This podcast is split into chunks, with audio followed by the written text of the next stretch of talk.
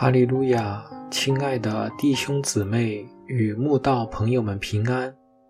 今天我们要分享的是《日夜流淌心中的甘泉》这本书中七月十一日“偶像”这篇灵粮。本篇背诵京剧《约翰一书》五章二十一节：“小子们呐，你们要自守。”远避偶像。世人崇拜的偶像，不外乎有形的与无形的两种。有形的偶像，如人手铸造的神像，有形有体，人们会把神像当成神祇来敬拜。但某些知名的政治人物、宗教人士、企业家或明星等。也会成为人们盲目认同、热衷追逐的偶像。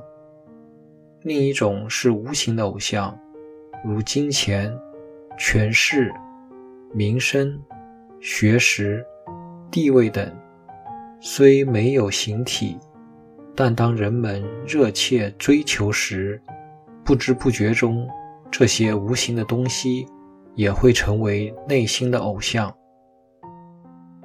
基督徒虽不会崇拜人手所造的偶像，但可怕又悲哀的是，某些基督徒可能不自觉地把他们所尊敬的传道长职或弟兄姊妹当成他们心里的偶像，盲目崇拜，认为他们所言所行都是对的，没有正确的分辨判断，却不自知。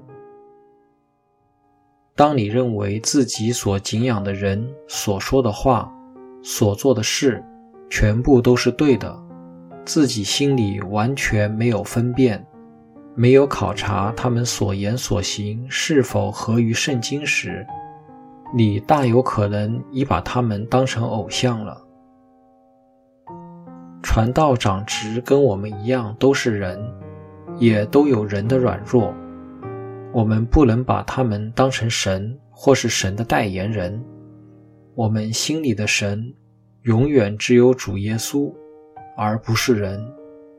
我们必须自己恒常灵修、祷告、读经，让圣灵充满，引导我们，才能有所分辨、有所判断，也才能知道神到底说了什么，又要我们做什么。而非盲目相信你所敬佩的传道长职或弟兄姊妹所讲的话、所做的事都是对的。人都是罪人，世上有谁所言所行永远都是对的？断乎没有。我们绝不能把人当偶像来崇拜或追随。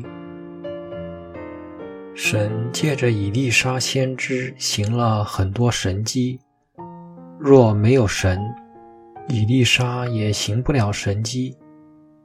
当书恋妇人去找他医治已死的儿子时，以利沙就说神隐瞒了这件事，没有指示他。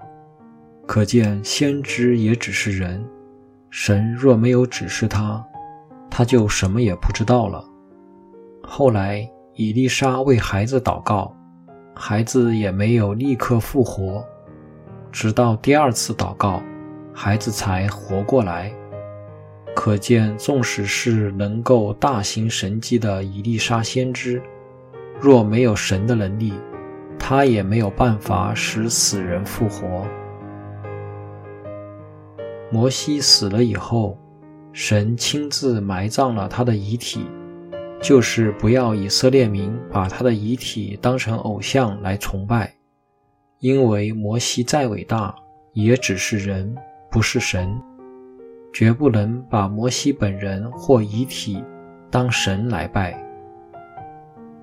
亲爱的读者，你心里有偶像吗？这是一个值得你好好省察的问题。